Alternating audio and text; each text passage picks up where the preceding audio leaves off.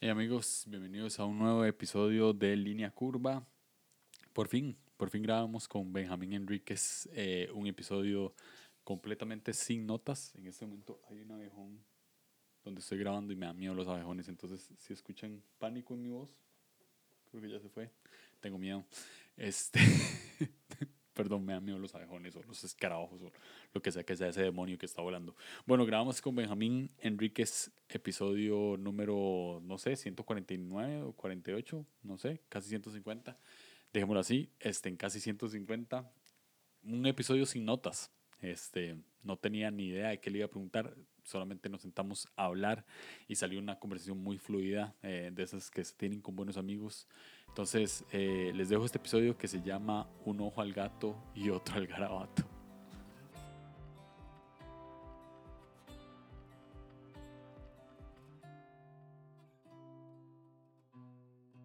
Este. Y vamos a hablar de, de Benjamín, que está aquí después de haberme cancelado todas las veces la temporada pasada. Así que bienvenido, Benjamín. Sin rencor alguno, lo presento. Gracias, mi querido Julio. Un honor estar aquí en la curva línea, la línea curva. Después, de, eh, después de tanto tiempo, ah, no nos podíamos haber puesto de acuerdo, pero cuando, es que si lo planeábamos, no Sí, si lo, sucedía. plane- si lo planeamos no que nada sale. más me dijiste, de un día a otro, sale mejor. Sale más así. ¿Está- ¿Estás cansado? Son las 10 en México. Mm, no, pero estoy enfermo. Me enfermé el domingo. Ajá, Me sentí así como con el cuerpo cortado y dolor de garganta y así, y es horrible. Ah, sí. hace mucho que no me enfermaba así, entonces apenas hoy estuve todo el día descansando en casa, tomando medicina, pero son de esas veces que piensas que puede ser productivo, por lo menos disfrutar, pero me quedé dormido en la tarde y despiertas y te sigues sintiendo igual, entonces Ajá. es horrible. ¿Qué síntomas Pero tenés? sí, este no es COVID, Julio, y no No, se no, yo sé, puede, yo no se yo sé que no puede contagiar por Zoom. No, no, yo, yo sé que tal vez no es COVID, tal vez, pero ¿qué síntomas sentís? Ah, nada, cuerpo cortado, dolor de garganta y dolor de cabeza y mucho cansancio. Sí, a un amigo hace poco, todos esos confirman como COVID, pero no, no creo que sea. De a un amigo le pasó, aislé. a un amigo le pasó eso, que descanse en paz. ¿Se murió? No, estoy bromeando. Este, eh, te- tengo una eh, pregunta random, o sea, en realidad no las tengo ni anotadas, nada más lo que se venga a, a mi cabeza. Pero estaba pensando, hace poco tuviste tu segundo hijo, right? Ya. Eh, Lionel, ¿cuántos años tiene? Dos, tres. Leonel acaba de cumplir tres el 9 de agosto. Y eh, se me olvidó el nombre, perdón. Leonel Isaac, tres años. solo conozco a Lionel, Alonso todavía no lo conozco. Sí, de hecho, te mandé foto. Le, le compraste a Leonel unos tenis Vans la última vez que vinieron a México. Ya le quedan a Alonso. Ya los usó Alonso. Ah. Alonso tiene 10 meses. Ajá. Diez meses. Entonces, Muy sí, bien. Va- mis regalos van de generación en generación. Este. las, regalas una patineta. Este. ¿Qué es lo que más te han enseñado tus dos hijos ahorita? Mm, no sé, o sea, creo que disfruto ver cómo, ah, como la diferencia de cada uno de ellos en sus personalidades.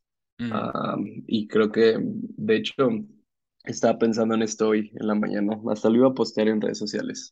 ujú, Ah, pero, o sea, tuve como este pensamiento de sufrimiento, o sea, como, o sea, literal vino esta pregunta como, ¿Dios nos deja sufrir? Ujú, y creo que esa es la pregunta que muchas veces la gente se hace, ¿no? Como si Dios es bueno, porque hay sufrimiento en el mundo, porque pasa lo que pasa, porque hay gente mala, porque hay hambrunas y bla, bla, bla, ¿no?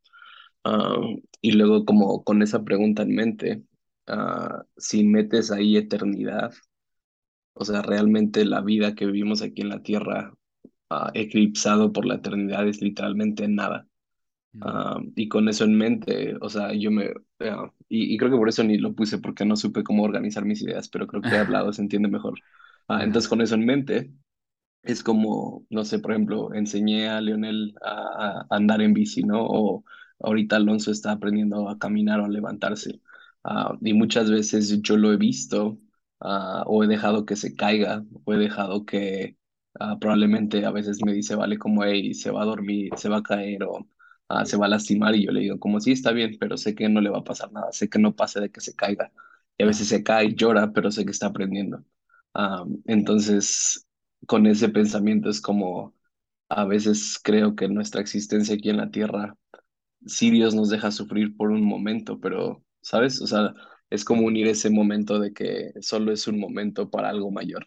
Ah, y creo que ahorita, o sea, como constantemente estoy pensando como padre, ¿qué hago yo con mis hijos y qué es lo que hace Dios con nosotros? Ah, y siempre con ese versículo que dice, si nosotros siendo malos padres damos, damos buenas dádivas a nuestros hijos, cuanto más Dios. Entonces creo que si llego a esa conclusión de, um, ahí Bill Johnson dice, no podemos exagerar la bondad de Dios. Um, y entonces me doy cuenta que, que constantemente no estamos conscientes de la bondad de Dios o dejamos que nuestras, um, pues sí, nuestra religiosidad nos evite de experimentar la bondad de Dios. Um, pero eso, o sea, creo que eso es lo que estaba pensando en estos días. Um, ¿y qué más? O sea, te enseñan un buen de cosas de cómo disfrutar la vida. A Leonel le encanta bailar, Alonso es como más curioso, le gusta ver las cosas, cómo funcionan. Ah, entonces sí te, te enseñan mucho, pero sí también te mantienen muy activo, requieren mucho de ti. Ah, creo que también, no sé si a ti te pasaba, pero cuando estás chiquito tú piensas que, o pensabas que tus papás tenían como todo eh, resuelto en la vida y que eran adultos increíbles y así, y luego a veces realmente si te sientes como incapacitado, ah, sí, ujú. eso es una palabra. Sí. Como, como para ser papá, no es como de, chale, ¿cómo puedo ah, estar criando a dos personas cuando yo mismo estoy teniendo crisis existenciales, ¿sabes? Pero creo que ah, como, como eso es parte del ciclo, pero sí, definitivamente creo que tener hijos sí te hace crecer un buen. Ah, ¿Cu- cu- y ya ¿Cuántos, e- estoy profetizando hijos para ti, Julio y Fabi. Amén. Aleluya. ¿Cuántos, cuántos tenés? Vos tenés un año me- menos que yo, ¿verdad? Yo tengo 28. ¿Qué? Son Sí, tú tienes 29, Julio. 30. Ah, no, entonces tienes dos más que yo. Eh, ¿cumpliste 28 este año? No. En enero, ujú. En 2023 cumplo 29. Wow. Te, Entonces, te, te envejecen los hijos. No. sí, no, sí, la verdad sí me veo desgastado. Como decimos aquí en México, me corrieron sin aceite. Este, eso, eh, eso, eso que dijiste ahorita sería lo que le dirías a una persona que no quiere tener hijos porque piensa que, que para qué van a venir a este mundo si está como está. Más o menos va. o sea, obviamente tampoco soy de esos así que piensa como de, no, sí, si no tienes hijos estás en pecado y tienes que tener hijos y Ah, porque a final de cuentas, pues claro que es una decisión personal y que lo tienes que anhelar, ¿no? O sea, si vas a ser miserable si, si tienes hijos y no querías tener hijos, ¿no?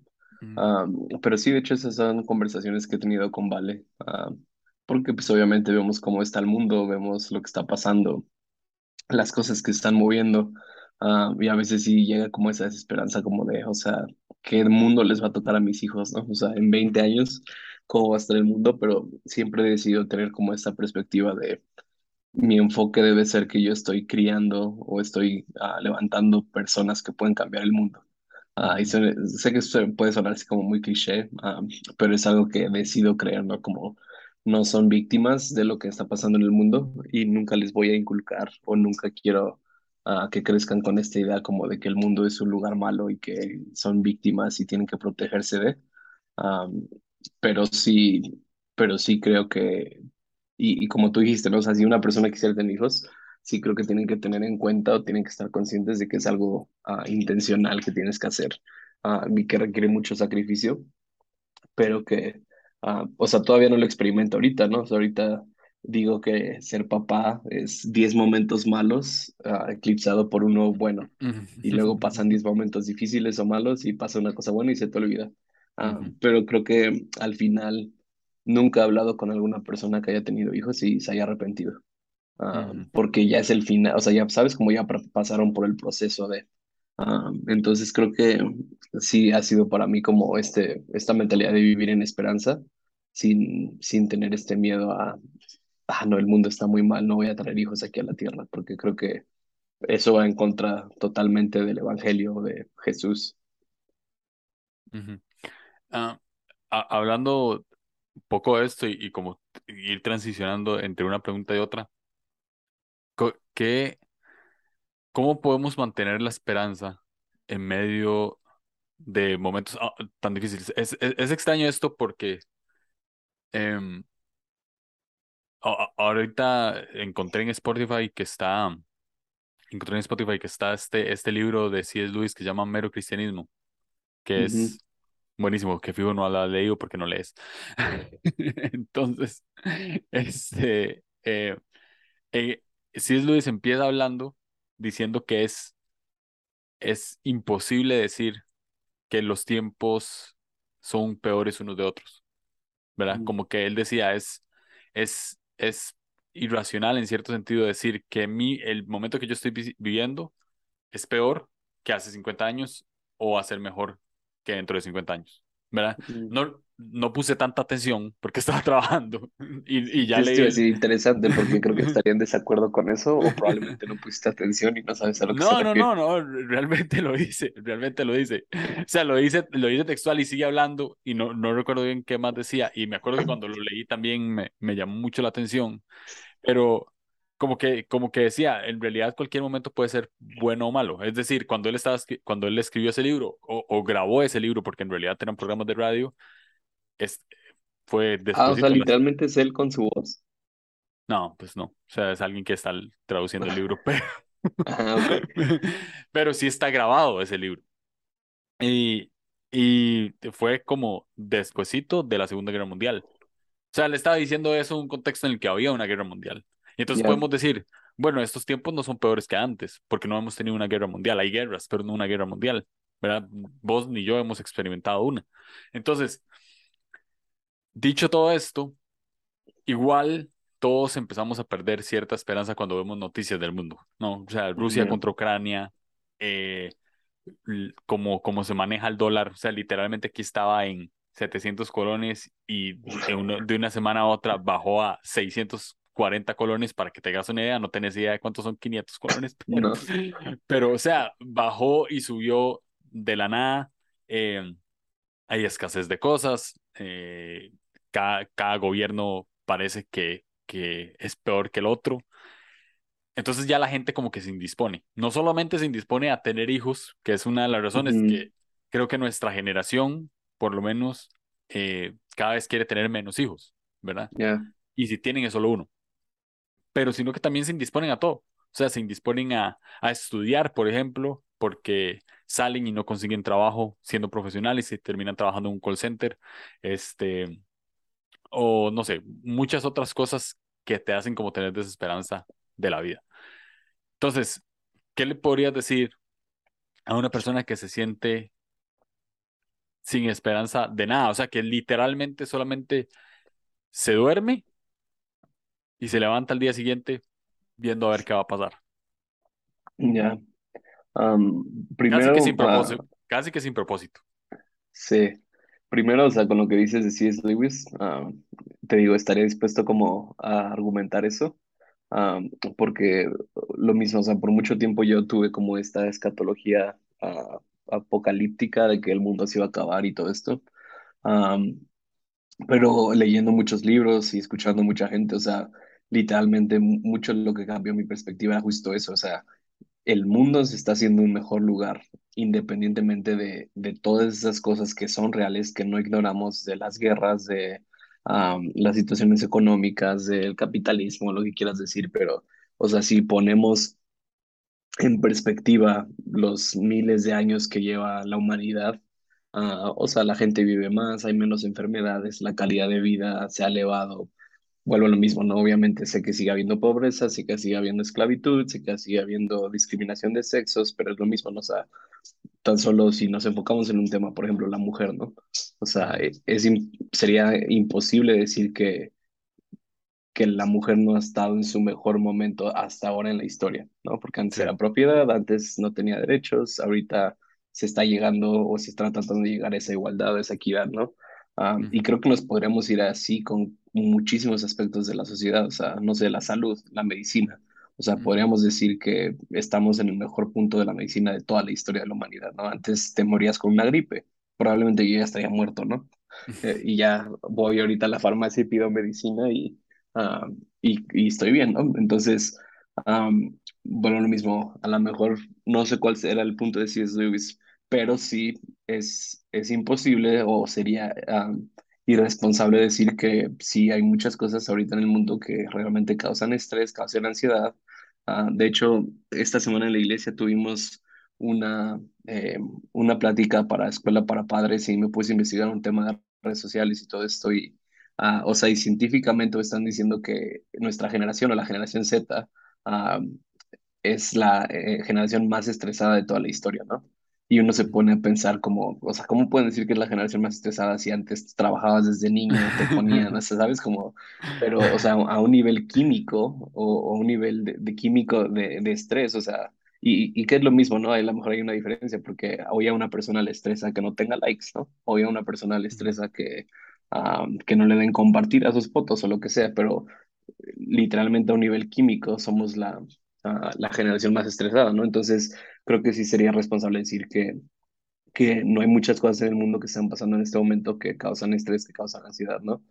Ah, entonces, o sea, para no hacer la respuesta muy larga, ah, o sea, a final de cuentas creo que podemos concluir que lo que necesita una persona para tener esperanza en medio de esta época en el mundo en 100 años, en 20 mil millones de años, es Dios, ¿no? Ah, ahora, pues es muy ambiguo o es muy generalizado decir necesitas a Dios, pero para no tener, para no tener este, desesperanza en tu vida, ¿no? Ah, porque creo que incluso los cristianos, o no sé si tu nicho de línea curva siguen siendo cristianos o ya son este, ateos, o no sé, Ah, pero creo que, ah, creo que el punto sería ese, ¿no? Como es Dios una realidad en tu vida y no porque Dios tampoco sea un escapismo, ¿no? Eh, porque creo que también, o sea, ¿sabes? Creo que hay gente que también vive su vida así, Mm, cristiana, ¿no? Ah, como Dios es un escapismo y tenemos que huir de este mundo cruel y vámonos de esta tierra y ya quiero que Jesús venga para que ah, toda lo malo y lo feo de este cuerpo vil se vaya, ¿no? Ah, pero creo que simplemente hay un dicho que me gusta y que casi siempre cuando hablo de esto lo digo, ¿no? Pero hay un dicho que dice un ojo al gato y otro al garabato, ¿no? Ah, y hasta hace poco me di cuenta o descubrí que era ese dicho. Y el garabato era una repisa en la cocina antigua donde a veces se ponían los gatos y, se, y podían ah, robarse la comida. Entonces, pero bueno, ese dicho se refiere a un ojo al gato y otro al garabato que que como seres humanos tenemos que tener una perspectiva eterna y una perspectiva ah, presente, por así decirlo. Entonces, creo que eso es un balance que necesito tener siempre.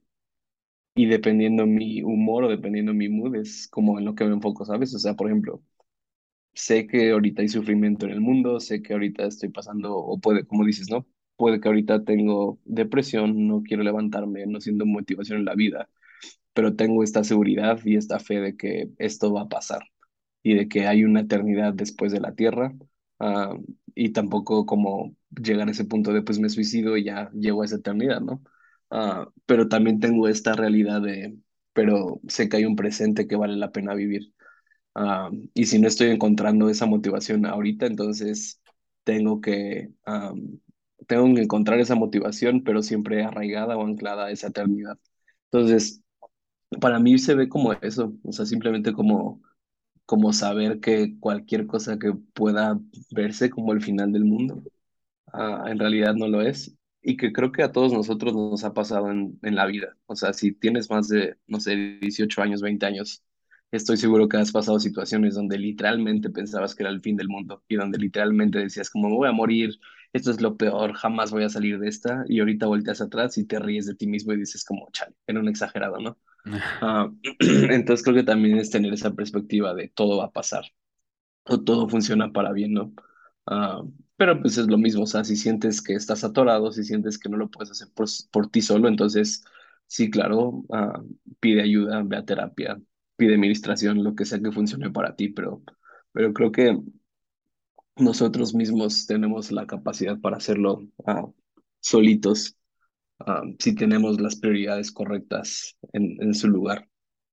Es muy interesante eso eh, que mencionaste ahorita, que a veces vemos las cosas en el presente, o sea, las cosas que pasamos y, nos reímos, ¿verdad? Y decíamos, qué exagerado. Eh, justamente volví a terapia y estoy, estoy yendo a terapia con, con el psicólogo que tengo desde hace seis años. Y hace seis años, cuando fui por primera vez, tenía un montón de problemas, ¿verdad? Y ahora me senté con él y le dije pues, que me siento estancado, o sea, siento que, que, que, que no he avanzado aquí abriendo mi corazón, ¿verdad? siento que, que, no, que, que no avanzo, o sea, siento que, que, que, que, que, hay cosas que no están... En el mismo lugar. Ajá, o sea, que, no, que hay cosas que no están funcionando y más bien siento como que estoy retrocediendo y no sé qué. Y él me dijo, pero contame qué has hecho de seis años para acá. O sea, después de toda la terapia, ¿verdad? Que, que me dio, al final me dijo, ¿qué has hecho en los últimos cinco años o en los últimos seis años? Y yo le dije, bueno, me casé, ¿verdad? Este, empecé un negocio de café. Eh, un podcast. No sé, empecé un podcast, hablé del podcast. Este, empecé a, a estudiar barismo, me hice barista prácticamente. Y le empecé a decir un montón de cosas que he hecho buenas, ¿verdad? Porque ese es el chiste, ¿verdad? Como cosas solo buenas. Ah, bueno, aprendí a manejar. Tengo carro. o sea, me puse, me puse brackets. o sea, cosas positivas. Murió Julián. Murió Julián. y, otro Julián. este. Chiste interno aquí. no creo que nadie vaya a entender eso. Algún día voy a hacer un episodio de Julián. y le, le, o sea, le dije un montón de cosas ¿no? positivas y, y me hace, entonces no se ha estancado. Han pasado cinco años, han pasado cinco años y ha hecho un montón de cosas que, que no logra hacer en 25. Entonces, es cierto, creo que es una cuestión de perspectiva, como que a veces nos, nos es más fácil solamente ver las cosas negativas. ¿verdad? No sé si igual a vos como, como a siete te pasa que sos más entusiasta, pero, pero igual creo que es, que es para todo el mundo, ¿verdad? O sea, no creo que es una cuestión como de personalidad, sino, aunque hayan personas más positivas y negativas, siempre eh, es más fácil ver el punto negro en la pared el blanca. el frijol en el arroz. Exacto, el frijol en el arroz. Entonces, pues, pues sí, o sea, creo, creo que tiene razón. Ahora, ¿Cómo? No, no creo que haya que mantenerse positivo, pero sí cómo tratar de, ¿cómo pensás vos que, que sería una manera ideal de ser constante en esta esperanza, de ser constante en esto, ¿verdad? En esta, en estas palabras de afirmación que tiene que darse uno mismo, porque vienen días malos y todo se va de un solo. Vemos, yo ahorita puedo estar diciendo esto y estoy recordando otra vez todo lo que le dije a mi psicólogo y todo lo que le dije, todo lo que he hecho en cinco años y han sido cosas demasiado positivas y puedo enumerar las negativas y creo que son menos que las positivas, pero igual cuesta esta constancia de decir, lo que me voy a mantener aquí. ¿Cómo crees que sea una buena manera de mantenerse constante en la esperanza, más que positivismo en la esperanza?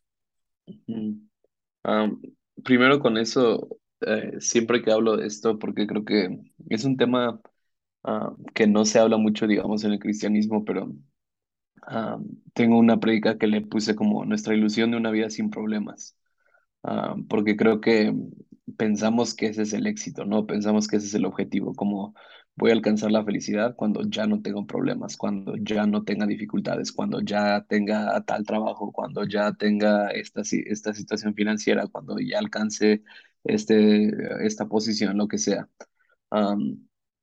pero siempre que cuento eso, o, siempre hay una historia que siempre cuento y es, ah, había un señor que eh, tenía un caballo y compró su caballo y gastó sus ahorros porque iba a sacar dinero de ese caballo. Entonces compró ese caballo y de repente un día el caballo se escapa de su establo.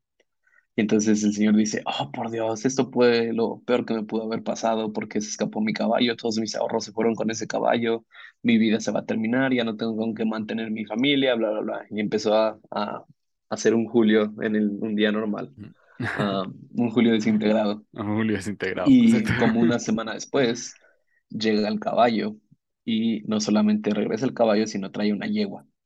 Entonces regresa el caballo y el señor dice, oh, wow, eso fue lo mejor que pudo haber pasado. Qué bueno que se fue el caballo, porque si no se hubiera ido el caballo, entonces ya no tendría la yegua. Ahora ya tengo no solamente un caballo, sino voy a tener una yegua. Y entonces la yegua obviamente estaba bronca, y entonces pone a su hijo a montar la yegua.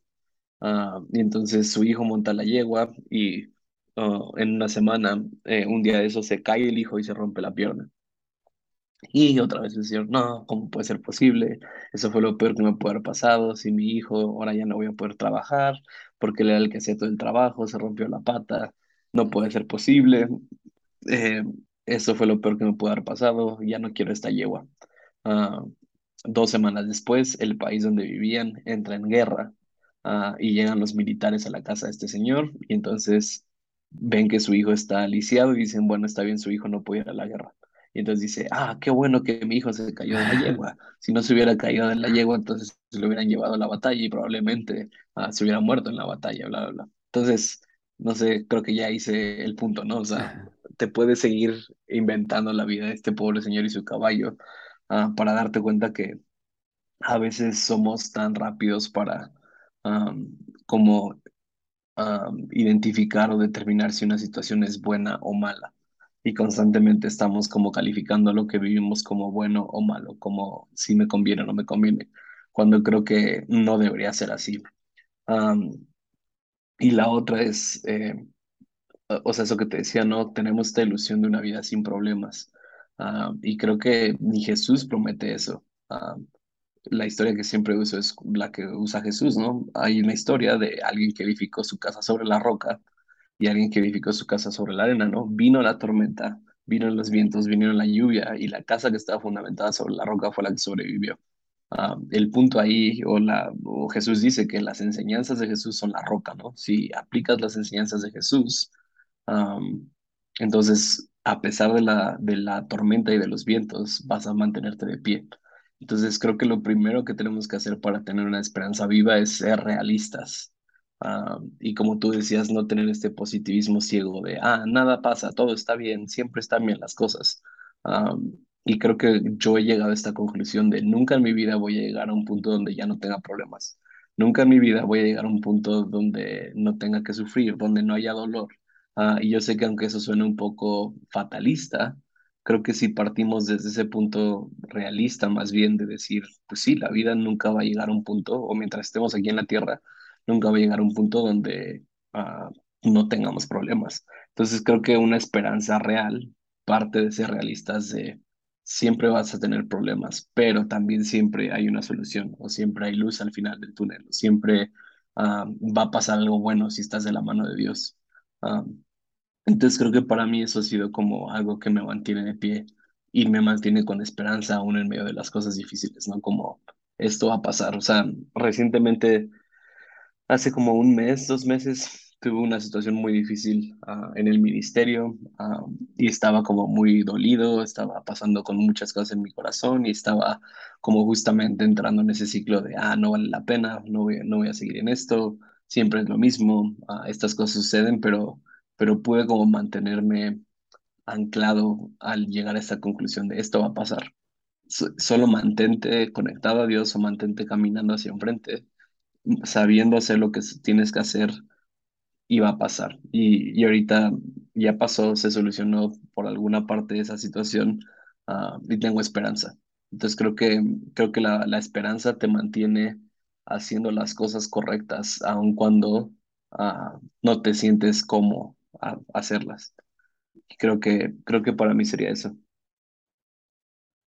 ¿Cuál, cuál ha sido, cuál ha sido el último mensaje que sentís que te haya dado Dios? Mm, o sea, constantemente estoy como pensando en cosas, pero de hecho, eh, en unas semanas me toca compartir en la iglesia y estaba pensando como ah, qué decirle a la gente o qué, qué hablar, pero algo que que he estado como pensando y esto lo está compartiendo jóvenes, era como esta, o, sea, este punto de despertar y de cómo eh, vi- vivimos en un letargo. Ah, y me puse a investigar y a lo mejor la mayoría de nosotros sabemos qué significa letargo, que es como esta tontez o esta, ah, como estar medio dormido, pero me puse a investigar y, y literalmente, o sea, letargo, la palabra letargo ah, es uno cuando los animales entran en este punto de invernación y están como dormidos, pero están vivos. Y el otro punto es, dice, ah, ahorita no me acuerdo bien las palabras, pero decía algo así como letargo es vivir incapacitado a causa de una condición, ah, ¿cómo se dice cuando es de enfermedad? Se me fue la palabra, eh, patológica. O sea, vivir Nunca, nunca lo incapacitado, hubiera adivinado. ¿no? No, es que necesitas hacer culto, Julio. Yo enfermo. Eh, vivir incapacitado a causa de una situación patológica. Ah, y creo que lo que siento de en, en este momento, como en el espíritu que está sucediendo, es que mucha gente vive en letargo. Ah, y letargo es como este punto, como cuando pones tu alarma a las 5 de la mañana y estás entre decidiendo despertarte o no despertarte y estás en ese sueño de cinco minutos más. Ah, creo que espiritualmente mucha gente está viviendo en esa realidad, como de letargo, de ah, no sé si sí despertar o no despertar. Ah, y al final de cuentas lo que le decía a los jóvenes era esto, ¿no? O sea, el despertar requiere salir de tu zona de confort. Obviamente siempre es más cómodo quedarte dormido, siempre es más cómodo quedarte en tu casa, siempre es más cómodo no hacer lo que tienes que hacer. Am, pero si despiertas, entonces vas a lograr lo que eres llamado a lograr. Entonces, Siento que es eso, o sea, siento que tener, y, y, y lo mismo, siento que a veces suena como muy cliché, como tienes que despertar a lo que Dios tiene para ti, tienes que despertar al llamado de Dios para tu vida, o bla, bla, bla. Ah, pero creo que es real, o sea, creo que hay tanta gente frustrada el día de hoy porque están viviendo en un letargo o están viviendo como adormilados de lo que realmente ah, están llamados a hacer, ¿no? Y, y les, les platicaba o les hacía como esa referencia a la película de Matrix, ¿no? Cuando ah, Morfeo le ofrece las dos píldoras a Leo, ¿no? Y le dice, si, si tomas esta píldora, ah, vas a despertar de la Matrix y vas a ver tu realidad. Ah, pero si tomas esta, esta píldora, no te vas a dar cuenta de, de la realidad en la que estás, ¿no? Um, y creo que de alguna forma nosotros cada día decidimos si queremos tomar la píldora, la píldora de la realidad o la píldora que nos mantiene ah, como dormidos, ¿no? Um, y creo que cada quien define qué es lo que lo mantiene dormido. O sea, puede ser redes sociales, puede ser adicciones, puede ser ah, depresión, ansiedad. um, y aunque a veces sé que no estamos como voluntariamente atados a eso, sí somos responsables de salir de eso. Ah, entonces siento que es eso, es algo que he estado como pensando y hablándole a los jóvenes aquí de la iglesia, que es como despierta, ¿no? O sea, despierta de, de ese sueño que tienes, de ese letargo que estás viviendo. No eres una víctima de tus situaciones, no tienes que estar como estás ahorita, ah, no estás llamado a eso. Ah, y creo que a veces nos auto, ah, o sea, creo que a veces como que nos dejamos eh, como anestesiar por la realidad y decir como, ah, no estoy cómodo, pero esto es mejor a nada. Entonces creo que, creo que sí, tenemos que despertar. Siento que es como, se elige un poco con lo que venimos hablando, ¿no? O sea, a veces este mood de, de desesperanza y todo se puede ver como un letargo, ¿no? O sea, es como no, nos aferramos de lo único que nos puede medio sentir, hacer sentir bien, que al final no necesariamente nos hace bien, ¿verdad? Este, ¿cómo has salido vos de un letargo de tu vida? Mm, creo que es, lo, o sea, lo podría llamar como por ciclos. O sea, obviamente creo que, no sé, hablando desde un punto ah, no sé cuál sea la palabra, si, sino teológico o real. O sea, creo que nunca vamos a despertar realmente del letargo, a menos que seamos como Enoch y nos vayamos de la tierra o algo así. ujú, Ah, pero creo que es por ciclos, ¿no? Entonces, ha habido varias temporadas, o sea, ahorita yo te puedo decir, hay áreas específicas en mi vida donde sé que estoy en un letargo, ah, donde sé, no sé si la palabra sea letargado, pero también, obviamente, ha- hay situaciones en mi vida donde yo he visto que tenía un letargo y que salí de ello, ¿no? O que, o, o que estaba dormido, si lo podría decir así. Am, entonces creo que al final de cuentas lo que he concluido o lo que me he dado cuenta es que para salir de un letargo tienes que salir de tu zona de confort. Am, creo que eso es lo principal. Así, así te Ah, das y cuenta. O sea, así te das cuenta que estás en un letargo cuando, ya, cuando sabes que cuando estás en estás en zona. zona de confort, y creo que la otra es, am, o, sea, eh, cuando le hablé a los chavos acerca de esto, les leí Efesios 5. Um, y Efesios 5 di- habla de cómo andar en la luz. Um, y, y hacía como esta referencia, ¿no? O sea, ¿qué es lo que te mantiene dormido cuando estás en tu cama, bien acurrucado, cuando no te entra luz del día, cuando, ah, o sea, no, nada te interrumpe, ¿no? Y, y entrar en la luz o estar en la luz ah, es básicamente como despertar, ¿no? Estar en la oscuridad, estar dormido, estar en la luz es estar despierto. Ah, y, y creo que tener estas prácticas que entre comillas te mantienen en la luz es lo que te hace salir del letargo. Ah, y creo que no es algo de un día a otro, sino creo que son, como dije, prácticas comunes o diarias que tienes, ¿no? Y como dije, como dices tú de lo que hablamos de la esperanza, es tu comunión con Dios, creo que eso es lo más importante. Creo que también es querer o, tener un, un objetivo de a dónde quieres llegar o qué es lo, o cómo se ve en ese momento lo contrario de estar dormido en tu vida, ¿no? O sea, por ejemplo, si tienes, digamos, un letargo espiritual o tienes como un letargo en tu identidad, ¿sabes? Como en no me estoy viendo realmente como sé que tengo que verme, estoy batallando con ansiedad y depresión acerca de mi físico, acerca de todo esto, es como cómo se ve ah, digamos, ese Benjamín amado y, y, y, que realmente estás feliz con lo que tienes y entonces tener esa práctica de decir como, ese es a donde voy. Ah, creo que para mí eso sería como, cómo sale uno de un letargo. Creo que también algo importante es pidiendo ayuda, ah, que fue lo que dije hace rato también, ¿no? O sea, lo mismo cuando, no sé si alguna vez Fabita haya hecho ese tipo de abuso, pero a veces vale cuando no me quiero despertar, me, me quita las cobijas, ¿no? Y eso es como lo Gracias a más Dios no des- sufrido. no, eso es como lo más desesperante que uno pueda vivir, pero te ayuda a despertarte. Entonces creo que también necesitamos gente o comunidad alrededor de nosotros que nos obliguen a ser mejores de, de lo que somos o que nos llamen a lo que ellos saben que podemos hacer. Ahora mencionaste la frase de un ojo al gato y un ojo al Otro garabato, algarabato. ¿verdad? Entonces era como el gato y el garabato era una repisa. O sea, hay que tener un ojo puesto como en las dos cosas. Em, ¿cómo, cómo se, cómo se ve eso en nuestra vida? O sea, cuando, ¿cómo, cómo puedes describir eso en, no sé, en nuestra vida cotidiana? ¿En qué en qué tenemos que poner nuestras expectativas? O sea, ¿en qué tenemos que poner un ojo al gato y en qué tenemos que poner otro ojo al garabato? ¿En qué cosas crees que no hay que enfocarse solamente en una cosa, sino también en otra? Ya. am, de hecho, en la mañana estaba leyendo mi Biblia. ah, y se me vino, o sea, estaba leyendo Génesis, pero se me vino ese versículo que dice, puestos los ojos en Cristo, el autor y consumidor de nuestra fe.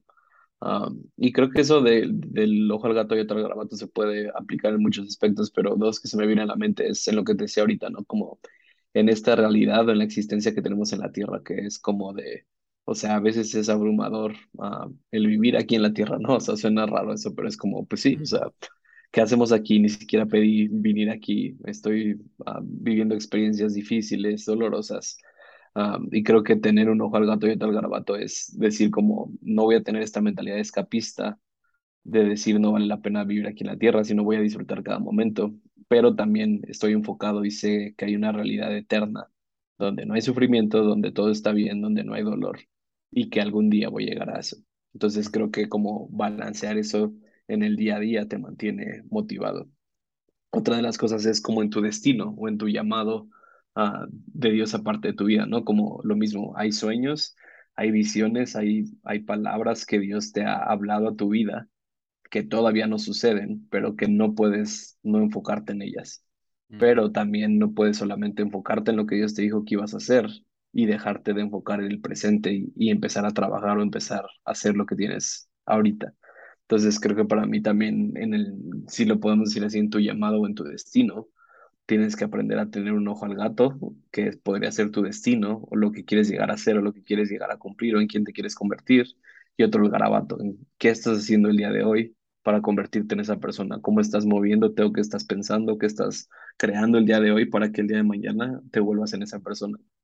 Entonces, ¿sabes? No es como que nada, voy a enfocar en el día de hoy y a ver qué pasa mañana, porque no estarías construyendo inteligentemente, pero tampoco solo te puedes enfocar en el futuro y decir como esto es lo que quiero lograr y qué es lo que quiero cumplir, me voy a quedar cruzado de brazos hasta que eso suceda y en el presente no hago nada.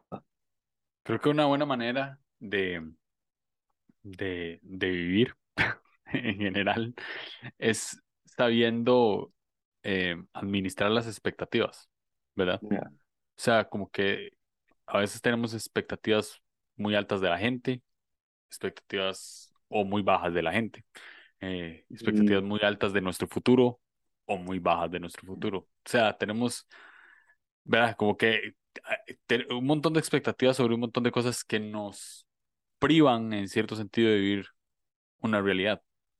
Y algo que aquí yo compartiendo mi terapia, algo que que, que, que me decía, eso, eso es una de mis tareas en terapia, ¿no? O sea, es literalmente eh, administrar mis expectativas. Por ejemplo, yo le hablaba con, con situaciones con personas y decía, no, es que eh, mi relación con esta persona es así, así, así, y me, me cuesta. Entonces me decía, bueno, administre sus expectativas con esa persona. ¿Qué te puede dar él? ¿Qué no te puede dar él? ¿O, qué puede hacer esta persona por tu vida? ¿Qué no? Este, o sea, como que caer en cierta realidad.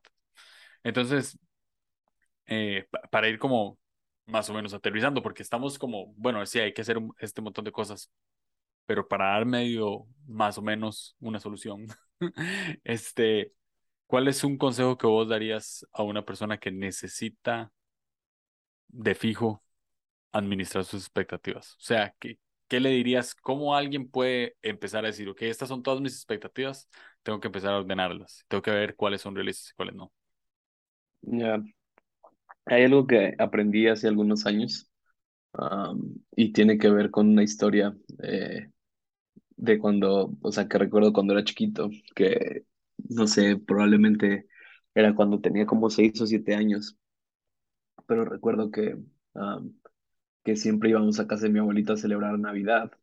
Ah, y recuerdo que una Navidad en específico eh, estaban de moda estos camiones Tonka, ah, que no sé si los tienen en Costa Rica. Eh, pues sí, sí, por supuesto que sí.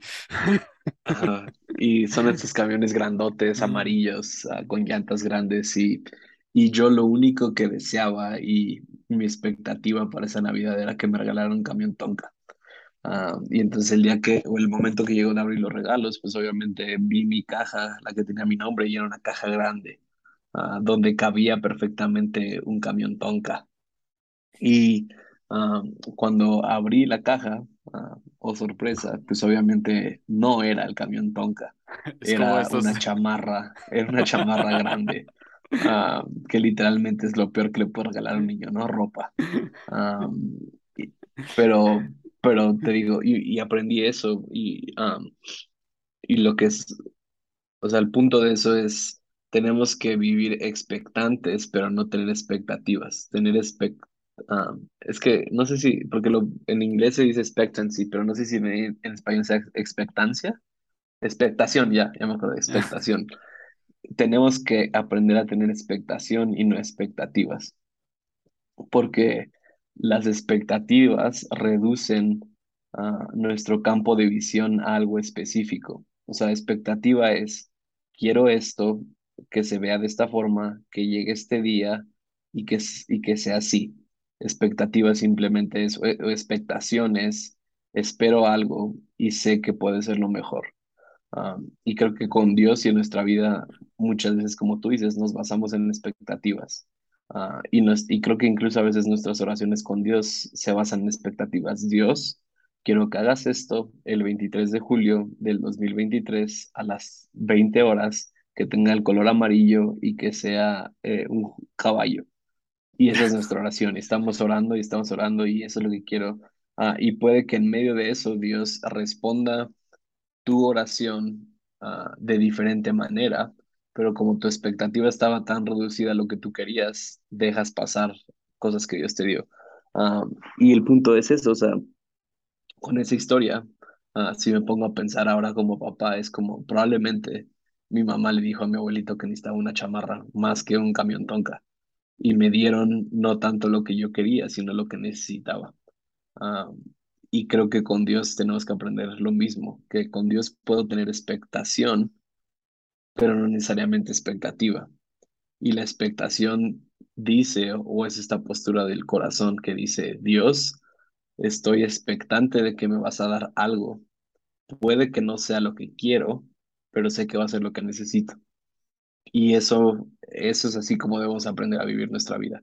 Yo sé que suena muy fácil, pero es muy difícil porque es mucho más conveniente o mucho más fácil vivir con expectativas. Dios, quiero que hagas esto el 5 de julio a las 3 horas y que sea de color verde, porque eso, eso nos impide tener fe, eso nos impide de, de, sentir incertidumbre, que es uno de los peores sentimientos que puede sentir el ser humano. Pero creo que aprender a vivir en expectación crea esta dependencia de Dios, de decir como no sé lo que va a pasar, no sé lo que viene el día de mañana, pero sé que es lo mejor porque confío en ti.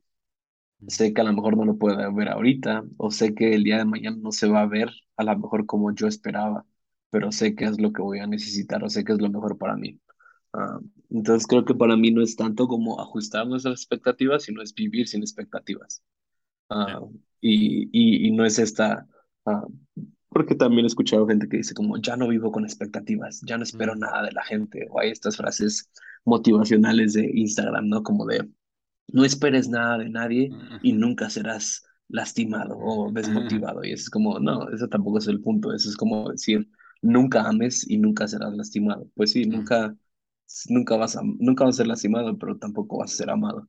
Ah, entonces tam- tampoco co- creo que la solución sea vivir sin expectativas y no esperar nada de nadie, no esperar nada de Dios y solo lo que te ofrezca la vida, pues ya sé feliz con eso, no. Creo que es vivir con expectación. Ya. Eh, ahora que, que dijiste eso, que o- obviamente en mi mente me reí mucho de, de ver un Benjamín pequeño No, no, no, ajá, y no porque me terminé la acuerdo. historia. Ajá.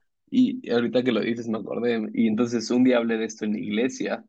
Ah, y como dos semanas después llegó una señora de la iglesia y me regaló un camión Tonka. Literalmente me regaló mi, mi, ¿Cuántos mi, años, mi cuántos años, cuántos años tenías? cuando Ah, Seis, siete años. No, no, pero cuando te regalaron el Ah. Ahorita, hace tres años, yo creo. 20 como 20 años después. Ah, ¿Y dónde está el camión Tonka?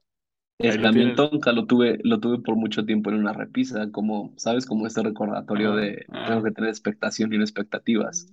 Ah, y hasta hace un tiempo se lo di a Leonel. muy Ah, bien. se, se lo di como un regalo amigo. Que ese camión Tonka perdure por los años. Pero me, me Sí. acordé, me acordé de otra, de otra, eh, o sea, vos hablando de eso, me acordé de, de otra cosa que puede aportar a la historia desde otro punto de vista, además, de que a veces más bien arruinamos la sorpresa. ¿verdad? Como que tenemos expectativas altas, esas expectativas llegan y arruinamos la sorpresa. Eso fue lo que me pasaba a mí en las Navidades. Yo, este, era de este, es- estos típicos chamacos que se van al árbol de Navidad cuando ya están todos los regalos puestos y los abren a medianoche. O sea, lo- me levantaba de noche cuando ya todo el mundo estaba dormido, Julio. cuando ya todo el mundo estaba dormido y los abría para ver los regalos antes. ¿Verdad? O sea, como que lo abría ahí un poquito y me lo sacaba con cuidado.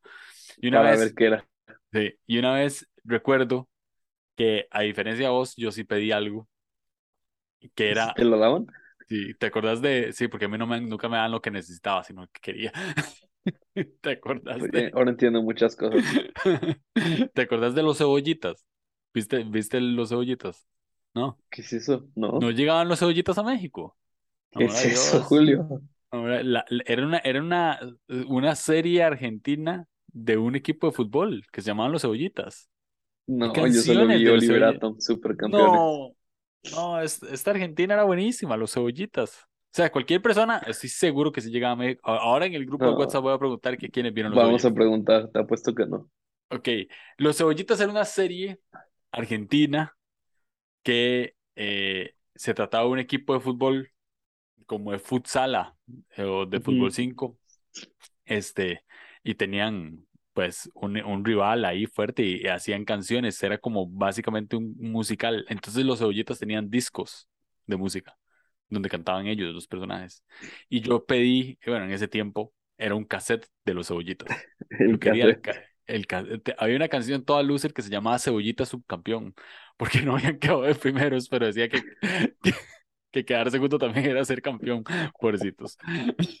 pero este, yo pedí un cassette de los cebollitas y vi que había un regalo rectangular. Y yo dije, fijo, ese es el cassette de los cebollitas. Efectivamente, lo abrí y el cassette de los cebollitas. Eso fue como el 2 de diciembre. Llegó el 24 de diciembre y yo me hice más o menos el sorprendido, pero le hago la fiesta a mi mamá.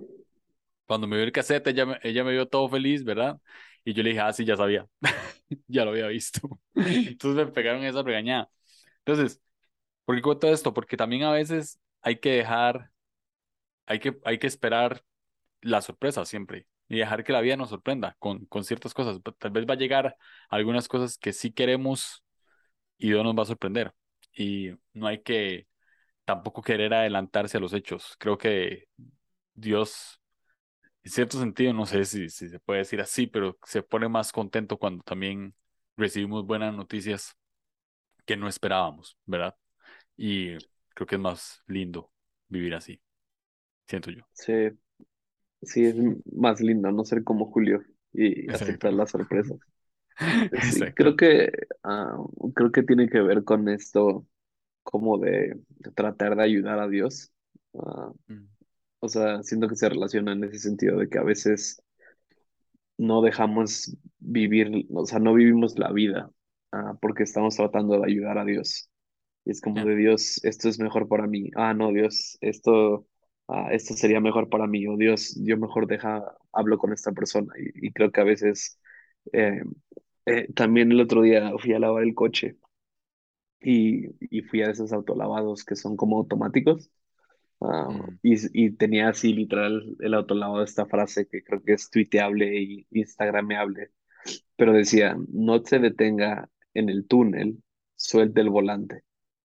Ah, y creo que, o sea, es el túnel donde vas pasando a lavar el coche así, ah, pero creo que se puede aplicar en la vida, ¿no? O sea, no te detengas en el túnel y suelta el volante, ¿no? Deja que Dios sea Dios. Ah, y creo que con lo que estás diciendo para mí es eso, ¿no? O sea, como a veces arruinamos estas sorpresas o nos adelantamos en el tiempo o en las promesas o en lo que sea, porque es como, no me puedo esperar al tiempo de Dios o no puedo esperar a lo que Dios tiene para mí, por lo tanto yo lo voy a hacer. Ah, mm. y sí, creo que como tú terminaste desilusionado, ah, o a lo mejor hubieras tenido una mejor sorpresa uh, si, si te hubieras esperado, ¿no? Hasta que fuera creo que, creo, creo, que terminé sin gracia. o sea, fue como todo el mundo estaba recibiendo sus regalos sorprendidos y yo, yo, ya no. Que ya sabía que era. Entonces, sí. Um, Benji, eh, preguntas de sí o no para terminar. Ok. ¿Te parece? Okay. Sí. Este, ok. Qué Sí. Tercer hijo. No sé. Muy bien. O sea, muy bien romper las reglas desde el primer, desde la primera pregunta. Sí. Este, ¿tenés problemas con el pan? Sí. ¿Crees en el rapto?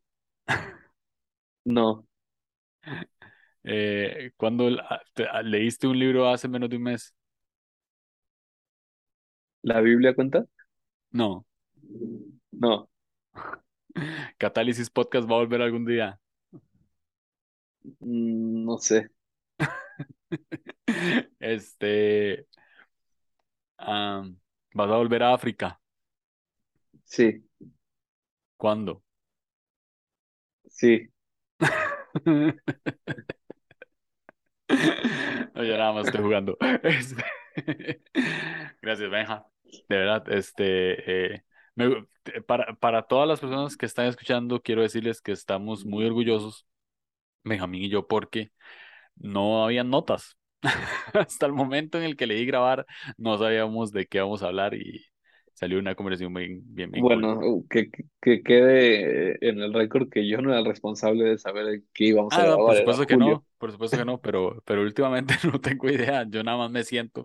La, el, el episodio pasado, aquí ves, aquí es donde yo creo que la Biblia respira y está viva. En el episodio pasado, no, literalmente empecé a grabar, no sabía qué hablar y me metí al app de la Biblia y empecé, empecé a hablar ahí cosas random, me metí al app de la Biblia y vi un versículo que estaba hablando justamente lo que yo estaba hablando. Entonces me agarré ahí, ve.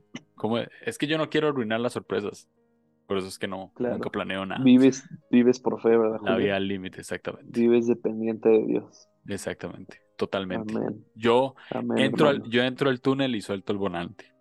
Exacto. Y, y tengo un ojo al gato y el otro al garabato. Y otro el garabato.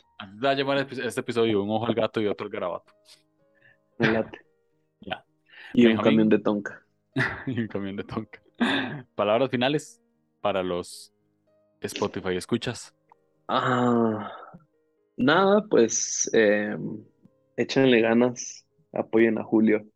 Gracias. el mundo, el mundo no se va a acabar hasta que Jesús haya regresado por su iglesia gloriosa. Y nada, eh, despierten de su letargo, analicen tu vida, qué te está causando vivir letargadamente, y despierta de tu sueño, porque no, no vale la pena vivir cómodo. Y un ojo al gato y el garabato. Si tienen camiones Tonka, mándenmelos. Ya. Muchas gracias, Benji. Gracias.